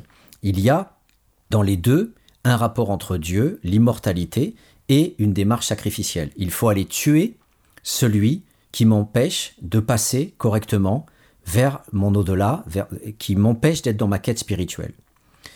Et Lifton le dit bien, ce qui est en jeu, c'est une relation symbolique euh, avec ce qui a été avant et avec ce qui continuera après nos vies individuelles finies. C'est-à-dire que en commettant cet acte, le Tchétchène sait pour lui qu'il accédera au paradis, en tout cas il en est persuadé. De la même manière, le nazi convaincu sait que en tuant le juif, il est en train de purifier la race aryenne, il est en train de, comme il, a, il, a, tué aussi ses malades mentaux avec le programme T4, euh, qui a été euh, arrêté grâce au courage de, certains pasteurs euh, protestants allemands. Mais en tous les cas, ça a continué sur les, malades mentaux, ça, a continué sur les, homosexuels, ça a continué sur les Roms, les Gitans, et ça, s'est inscrit massivement sur, sur les Juifs. Donc la, logique est, de perdurer, de continuer à exister. Donc le, le Reich de Milan, comme c'était créé et entretenu par euh, tous les ministères nazis, et notamment le, ministère de la Culture, le ministère des Sports, tout était fait pour produire de la vie, produire de la force, produire de la puissance pour un Reich millénaire. Donc cette quête, comme dit Lifton, est centrale dans le projet humain, dans toutes les cultures. La lutte pour le sens de l'immortalité, est une quête individuelle pour le Tchétchène, mais il est une quête individuelle pour chaque nazi, individuellement, qui se retrouve dans le projet collectif. Et pour le Tchétchène, le projet collectif, c'est être musulman. Donc il y a comme ça une circulation entre l'individuel et le collectif, parce que ça s'inscrit toujours à travers une culture, ça s'inscrit toujours à travers un langage, à travers un espace symbolique. C'est bien euh, ce que Lifton dit, c'est bien une quête intérieure pour une relation symbolique. Voilà, donc c'est la comparaison euh, euh, pourrait se faire avec euh, le génocide aussi des, Cambodgiens, puisque Pol Pot avait exactement le même raisonnement. Il fallait tuer tous ceux qui ont côtoyé l'Occident, qui étaient impurs en vivant dans les villes, et en forçant, avec les Khmers rouges, en forçant à, retirer les populations de la ville et à les faire revivre dans un espace purifié de la campagne, eh bien Pol Pot euh, voulait prétendre au même, au même schéma de transcendantalisation de, de, son, de son groupe. Voilà, donc c'est quelque chose d'extrêmement banal, euh, qui est propre euh, à toutes les sociétés, mais qui varie en fonction de, des histoires et des cultures. Dans les vies ordinaires, la quête de sens euh, s'exprime à travers une relation euh, relativement pacifiée, euh, à travers des prières, à travers des rites propitiatoires, et, et, le monde tourne comme ça. Mais la logique du dédoublement négatif est accentuée par les vides sociaux, les vides sociaux conjoncturels, qui produisent une perte radicale de sens. Il faut rappeler que Alain Boer le disait à la radio, et je cite rarement Alain Boer, les Tchétchènes ont été victimes d'un quasi-génocide de la part des Russes. Et de la même façon, euh, les nazis euh, se sont sentis euh, totalement émasculés avec le traité de Versailles, avec la défaite, avec les crises économiques, avec la, chute de ce qui faisait la mamelle de la nation, c'est-à-dire l'armée, qui était réduite à l'état croupion de quelques milliers d'hommes, l'envahissement par l'Allemagne de l'armée française en 1923 dans la Roure, etc. Tous ces mécanismes-là ont produit une perte de sens qui réactive cette angoisse de mort à travers une fragmentation de la stabilité culturelle qui est remise en cause à travers euh, une destruction des stabilités euh, culturelles établies. Et le Tchétchène déraciné euh, qui se retrouve en France et qui porte l'histoire de sa famille, du déracinement, de la migration, de la violence de la guerre destructrice en Tchétchénie, de la même façon qu'en Allemagne, eh bien, on voit qu'il y a des guerres qui sont passées par là, il y a des génocides ou en tout cas des massacres qui sont passés par là, il y a des atteintes fondamentales à des identités collectives. En l'occurrence, pour les Allemands, la dignité nationale passait aussi à travers le respect pour l'autorité et pour l'armée. Or, comme je viens de vous le dire, l'armée a été largement euh, euh, réduite en fait à une portion congrue. Et donc, ce sont donc bien des ruptures politiques, des, remises en cause radicales des stabilités, avec euh, ces mécanismes de migration et, de, de, tuerie, qui vont produire une quête beaucoup plus brûlante euh, de, d'immortalisation, d'une quête transcendantale, de purification de soi, de purification du groupe. Et cette purification, elle est obtenue à travers la mort de l'autre, à travers la destruction du bouc émissaire, euh, en l'occurrence ce prof euh, qui remet en cause soi-disant l'islam, et dans l'autre cas le juif qui remet en cause l'identité allemande. Donc je vais, citer une partie de, l'ouvrage, par exemple ce passage toute une série de facteurs euh, seront présentés dans cet ouvrage pour rendre compte d'une déliquescence du lien social et à partir de là, l'émergence d'un État totalitaire qui transpire de toutes parts la refondation politico-religieuse du social. Il faut partir des déstructurations sociales ayant affecté l'ensemble des groupes sociaux allemands dans l'entre-deux-guerres pour rendre significatifs les remplissages spécifiques, c'est-à-dire le remplissage c'est l'acte génocidaire, c'est le bouc émissaire, proposé dans le cadre totalitaire. C'est donc au confluent de l'angoisse de mort affectant les individus de ces États-nations modernes et des transformations politiques économiques qui touchent l'Allemagne au lendemain de la Première Guerre mondiale que l'on peut saisir la dynamique du projet nazi, c'est-à-dire la remobilisation du peuple par l'extermination d'autres êtres humains la recréation d'un collectif exsangue sur la base sanglante du corps sacrifié du juif.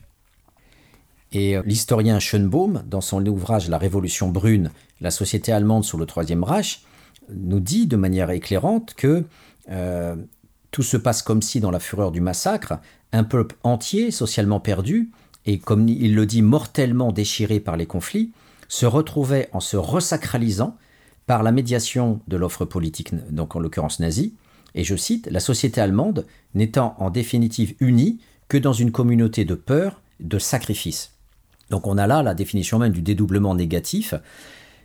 Alors que les sociétés pacifiées vont largement produire des micro-dieux qui vont essaimer dans tous les compartiments de la vie sociale, les artistes, les, inventeurs, les scientifiques, les hommes politiques, euh, les champions de sport, les artistes euh, du showbiz, du cinéma, etc. On a une, ribambelle comme ça de, mini-dieux. On retourne, si l'on veut, au, polythéisme, tout en, en ayant toujours comme euh, le dit Peter Berger, une pluralité d'offres religieuses, mais il le dit lui-même dans The Sacred Canopy, euh, euh, Peter Berger nous dit que c'est malgré tout une fragilisation aussi parce que la démocratie avec la laïcité s'ouvre sur le multiculturalisme religieux, là où auparavant au Moyen Âge, il y avait un, un monopole religieux. Euh, chez les Arabes, c'était l'islam, et en Occident, c'était que le catholicisme. Et quand les protestants sont arrivés, eh bien, euh, cette fragilisation par euh, la dualité, le pluralisme religieux chez les chrétiens, a suscité des massacres. Et, les protestants, bien sûr, ont, été largement réprimés, largement massacrés dans, l'histoire européenne. Et on a exactement les mêmes phénomènes de, règlement par la mise à mort de l'autre de cette question de l'unité de, la stabilité émotionnelle à travers une croyance que l'on partage avec un groupe euh, sans être euh, menacé par d'autres croyances qui seraient euh, proches de nous. Et il y a, au, moment où on passe de ce monopole religieux à l'État moderne, à l'État démocratique, à l'État libéral des bourgeois, eh bien, on a une réflexion dans cette période de soudure, cette période transitoire, on a une réflexion particulièrement intéressante euh, du côté des Lumières. Parce que contrairement à ce que l'on croit, les Lumières, en fait, ont eu très peur de devenir des Lumières. Les Lumières, l'encyclopédie euh, de Diderot, Rousseau, Montesquieu, d'Alembert, se sont exprimés dans leurs ouvrages en, en disant mais si nous sommes des Lumières, c'est que nous devons aller vers l'athéisme, nous devons aller vers le droit, vers la politique, le raisonnement, l'état moderne, et nous devons mettre de côté la question de ce monopole divin qui envahit toute la sphère politique et toute la sphère sociale. Et le combat des Lumières pour la liberté d'expression, c'est aussi un combat pour l'athéisme dans le domaine intellectuel, dans le domaine rationnel de l'espace public et de l'État.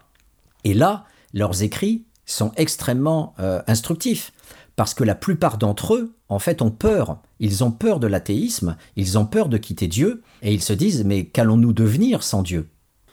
Il faut bien prendre conscience que cette euh, sécularisation qui s'ouvre avec les Lumières ne doit pas nous enfermer dans un culturalisme de quelques euh, philosophes et écrivains isolés qui euh, seuls auraient pris euh, leur cheval de bataille pour euh, lancer des idées et on serait réduit à une histoire des mentalités qui serait très culturaliste. En fait, c'est bien les transformations de l'ordre féodal en ordre capitaliste, avec la création de l'État moderne, individualiste, reposant sur euh, la performance économique, qui a produit des zones pacifiées de performance et de transcendantalisation à travers l'entreprise économique, construire son entreprise.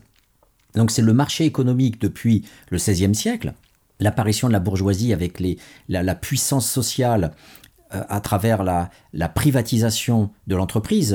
Euh, d'ailleurs, Max Weber montre bien que l'acte premier de la création de l'entreprise, c'est de séparer le domicile de l'entreprise du domicile privé, de créer un objet social, un double, qui ne soit pas lié à sa vie propre, mais qui soit sur un territoire qui, est, qui deviendra celui de euh, l'entreprise avec son nom propre, sa raison sociale, comme, comme l'on dit. Et dans la foulée, de tous ces mécanismes, l'état rationnel de droit, euh, qui se sépare progressivement de, Dieu. Auparavant, comme disait Kantorowicz, euh, le roi était l'expression de Dieu. Et progressivement, il va y avoir une séparation entre l'ordre sécularisé du politique et, l'ordre religieux, ce qui est euh, propre à l'Occident. à l'opposé des États et des, régimes politiques, notamment musulmans, où l'islam interpénètre complètement toutes les sphères et où les commandements divins sont, mélangés au, mode opératoire euh, euh, du droit et du système politique euh, et du régime matrimonial. Il faut rappeler que les femmes sont encore sous tutelle par les lois de l'islam en Algérie et, au Maroc, là où la Tunisie a renoncé à la tutelle. Donc la femme est toujours un objet en Algérie et, au Maroc. Et la, la femme ne, peut pas disposer euh, directement euh, euh, facilement de, ses biens. En tout cas, elle reste toujours sous la tutelle du mari. Et quand, par exemple, le, père de l'épouse décède, eh bien, c'est le mari qui, hérite aussi de la part qui revient à la femme. Et si une femme algérienne qui divorce euh, en France se retrouve en Algérie, eh bien, euh, elle tombe aussi sous la tutelle du, mari en Algérie, ou de son frère, ou de son père. Donc, tous ces principes, effectivement, religieux, civils, euh, sociaux, sont, sont mélangés, et c'est en Occident qu'il y a une séparation progressive du religieux et du civil c'est la bourgeoisie qui a lancé ce, combat euh, entre l'espace public de l'État et l'espace privé de l'entreprise, et ça a essaimé après dans d'autres champs sociaux, comme le champ artistique qui s'autonomise au XIXe siècle, qui auparavant était lié totalement à la commande religieuse, et qui s'exprimait qu'à travers des œuvres qui devaient représenter le Christ, quasiment. Et c'est effectivement avec la Renaissance que progressivement euh, on voit apparaître des têtes de bourgeois. Euh, on a une sorte d'acharnement à apparaître dans l'éternité de l'œuvre picturale, avec toutes ces têtes de bourgeois euh, hollandais qui sont reproduits dans les premières œuvres des peintres flamands, et on a progressivement donc euh, avec l'impressionnisme l'apparition d'un champ artistique autonome. Et le champ scolaire est lui-même avec la laïcité, même s'il y a encore beaucoup d'écoles aux États-Unis qui enseignent la Bible, il y a un rapport de force entre effectivement un enseignement religieux et un enseignement civil je dirais même pas laïque, on va dire civil, euh, en Allemagne, c'est un peu entre les États-Unis et, la France, puisqu'il euh, y a des enseignements religieux, mais ils ne sont pas euh, obligatoires, et en tous les cas, ils ne sont pas enseignés comme aux États-Unis, dans certains États, où on, apprend que l'espèce humaine a été créée il y a 4000 ans, en appliquant à la lettre le texte de la Bible. Donc, depuis la Renaissance jusqu'au XVIIIe siècle, il y a eu ce processus de sécularisation euh, qui a commencé par toucher les élites cultivées, et donc l'épiphénomène de ce processus qui affecte les bourgeois, ce, sont les Lumières, ce sont les intellectuels bourgeois. Euh, voilà. Et Hegel, par exemple, marque un siècle déterminant dans l'histoire occidentale de la sécularisation. C'est notamment en soutenant l'idée, dans sa phénoménologie de l'esprit, que l'être humain, je cite, n'est défini et n'existe que dans sa conscience de sa finitude, et que cette finitude, inscrite dans l'histoire, exclut toute forme de survie et nie en définitive l'existence de Dieu. Voilà, donc ça c'est rapporté par euh, un auteur qui s'appelle Ernst, Bataille ou la mort instante dans euh, les cahiers de Saint-Maximin, paru en 1982, le titre de l'ouvrage étant La mort aujourd'hui. Kant, pour sa part, détruit les preuves intellectuelles de l'existence de Dieu pour mieux le ressusciter dans sa raison pratique. Ça prouve euh, les angoisses dont je vous parlais avec les Lumières. Et un siècle auparavant, les premières Lumières, on pourrait dire, prétendaient, elles aussi, prétendaient éradiquer la présence de Dieu, mais cette lutte de, libération, entre guillemets, s'est accompagnée en fait d'une angoisse inédite qui indique que le combat n'a pas été aussi glorieux que l'on croit. Euh, je cite euh, cette fois-ci, Georges Minois, qui a écrit un ouvrage qui s'appelle Histoire de l'athéisme, paru chez Fayard en 1998. Je le cite.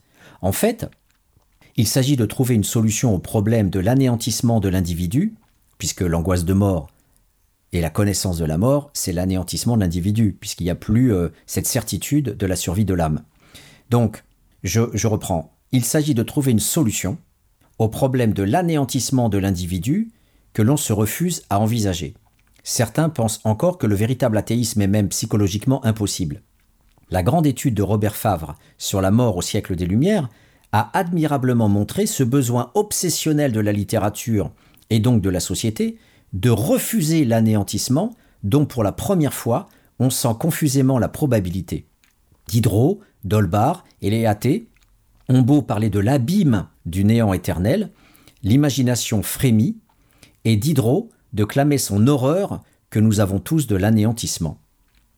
Et c'est donc précisément dans cette reconnaissance de la mortalité de l'homme, une mortalité nue, sans prise en charge par Dieu, autrement dit l'affirmation de l'inexistence de Dieu par les Lumières, c'est à ce moment-là, dans cette reconnaissance-là et dans cette prise de conscience-là, de cette prétention à devenir des intellectuels sécularisés, qu'apparaît véritablement dans l'espace occidental cette multiplicité de production sociale de ces surplus existentiels que j'appelle les doubles à travers le sport, à travers euh, les créations artistiques, à travers euh, après le, cinéma et, tout l'espace euh, bien sûr associé au showbiz avec les, chanteurs, les groupes de rock, etc.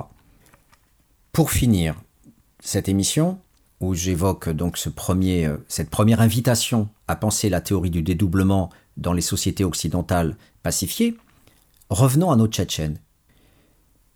Le Tchétchène est né en France, en tout cas il est arrivé à 3 ans, mais il est dans une famille qui a vécu en Tchétchénie et qui porte avec elle les valeurs d'un pays villageois, traditionnel, relativement fermé, où l'ensemble de la population locale était musulmane et où il y avait une stabilité émotionnelle et, et culturelle. Cette population est donc fragmentée, atteinte en son cœur par le quasi-génocide qu'elle subit de la part des Russes. Cette population va subir après une diaspora.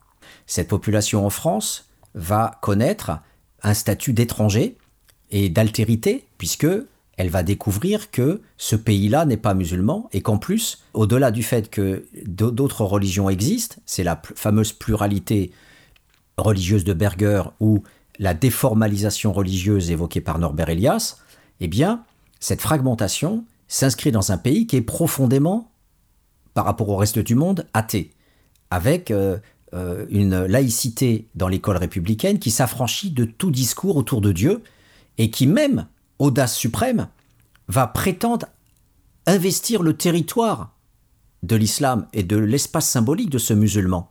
Même s'il n'est pas directement concerné, il l'est par les réseaux sociaux, il va l'être par ses proches, et donc il va prendre de plein fouet la connaissance qu'un être humain quelque part en France proclame des choses qui pour lui étaient absolument impensables euh, dans son univers symbolique et dans l'univers symbolique de sa fratrie, de, sa parenté, de sa parentèle.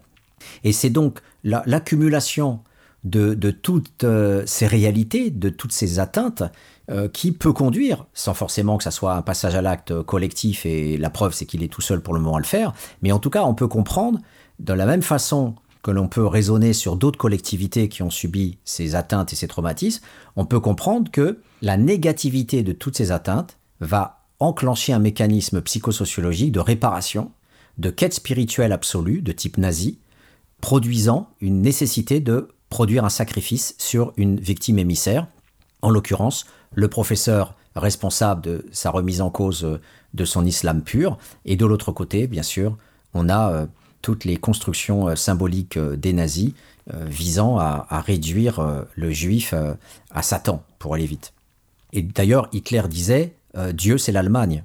Euh, et tout l'ouvrage, Devenir un Dieu, s'appuie et s'adosse sur une multiplicité d'historiens et d'écrits de, chercheurs visant à rendre compte la manière dont euh, toutes les atteintes qu'ont subies les différents groupes sociaux allemands vont trouver une résonance dans le nazisme, même si c'est finalement qu'une minorité qui va endosser le, passage à l'acte génocidaire sur les juifs, mais il n'empêche que même si on peut se tromper, même si mon hypothèse est entièrement fausse et qu'elle peut être contredite dans le champ scientifique, cette hypothèse du dédoublement nous invite à penser le lien entre état rationnel, état de droit, liberté d'expression, laïcité et d'autre part religion, quête existentielle, angoisse de mort, monopole d'une croyance et la pluralité religieuse, remise en cause des croyances, et c'est donc bien dans cette coexistence entre ce monde de la sécularisation qui a plusieurs siècles, qui s'est opéré en France de manière extrêmement douloureuse, avec au départ euh,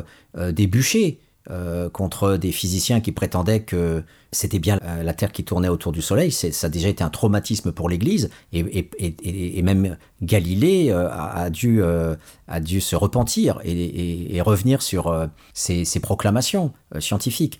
Donc ce travail-là, qui a commencé à la Renaissance avec les découvertes scientifiques de type astronomique, ont eu un long, un long parcours avant d'atteindre la République, la loi de 1905 la dénonciation par les bourgeois de toute l'emprise de, l'Église catholique, qui, qui s'est faite effectivement avec aussi euh, des retours en arrière, hein, la philanthropie religieuse, etc. Mais quand je dis retour en arrière, c'est, c'est pas pour dire que c'est une régression, c'est pour dire que voilà, on est revenu aussi à la religion.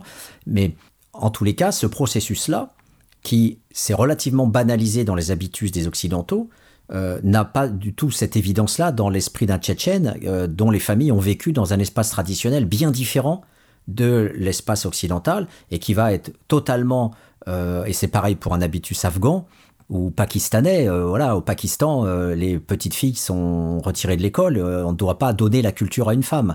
Donc là où on lutte en France pour la parité dans les postes, mais où on n'en est plus à accepter une femme professeure d'université, ce qui est encore un enjeu dans les années 30 en Angleterre ou en France, en Allemagne. Et il y avait tout un ensemble de discours. Est-ce que c'est normal? Est-ce que euh, une femme peut être professeure d'université? Euh, Ça, s'est banalisé qu'après la Seconde Guerre mondiale. Mais avant la Seconde Guerre mondiale, c'était loin d'être gagné. Et euh, la première femme qui a été nommée archéologue à l'université à, Cambridge ou, ou à Oxford, je sais plus, eh bien, euh, a dû être professeur sans avoir tous les droits des autres hommes professeurs d'université. Donc c'est pour vous dire que ce combat-là, par exemple, euh, traverse aussi la question religieuse qui est absolument centrale dans les gender studies. Puisque, comme je vous le dis, euh, la femme n'a pas accès à la culture au Pakistan ou en Afghanistan. En Arabie Saoudite, elle n'a pas le droit de conduire et combien d'autres actes sont interdits aux femmes. Donc, ces réalités-là ces chocs des cultures, comme pour reprendre la phrase du choc des civilisations euh, de Spengler, euh, eh bien, ce choc des cultures peut produire, et je pense que c'est le cas pour ce Tchétchène, élevé dans son groupe euh, familial, peut produire effectivement un passage à l'acte de type sacrificiel, parce que tout simplement, il y a une impossibilité à ingurgiter aussi rapidement dans l'échelle d'une vie, dans l'échelle, ce qui s'est fait en, Occident sur plusieurs siècles, avec effectivement euh, des, amendements, des négociations, des, compromis, et parfois pas de compromis. Je vous parlais des catholiques intégristes qui ont brûlé des cinémas euh, rue boulevard Saint-Michel à Paris. Euh, voilà, ça prouve qu'il y a aussi des intégristes catholiques comme il y a des intégristes musulmans.